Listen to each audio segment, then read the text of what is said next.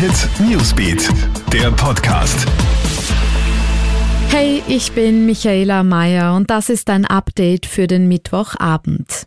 In Österreich bleibt es aktuell bei zwei bestätigten Coronavirus-Infektionen und zwar bei den beiden Italienern in Innsbruck in Tirol. Alle anderen, und zwar rund 100 Coronavirus-Verdachtsfälle in Tirol, sind negativ ausgefallen. Das gibt Landeshauptmann Günther Platter bekannt. Zwölf Personen bleiben aber weiter in Quarantäne, bis die Inkubationszeit von zwei Wochen vorbei ist. Es handelt sich demnach um Menschen aus dem persönlichen Umfeld oder um Arbeitskollegen des infizierten Paares in Innsbruck. Heute sind im Laufe des Tages zahlreiche Coronavirus-Verdachtsfälle in mehreren Bundesländern aufgetaucht, jedoch gab es später überall Entwarnung. Alle Tests sind negativ ausgefallen. Auch der Verdacht an einer Schule in der Wiener Josefstadt sowie bei einem Mitarbeiter der UNO City hat sich nicht bestätigt.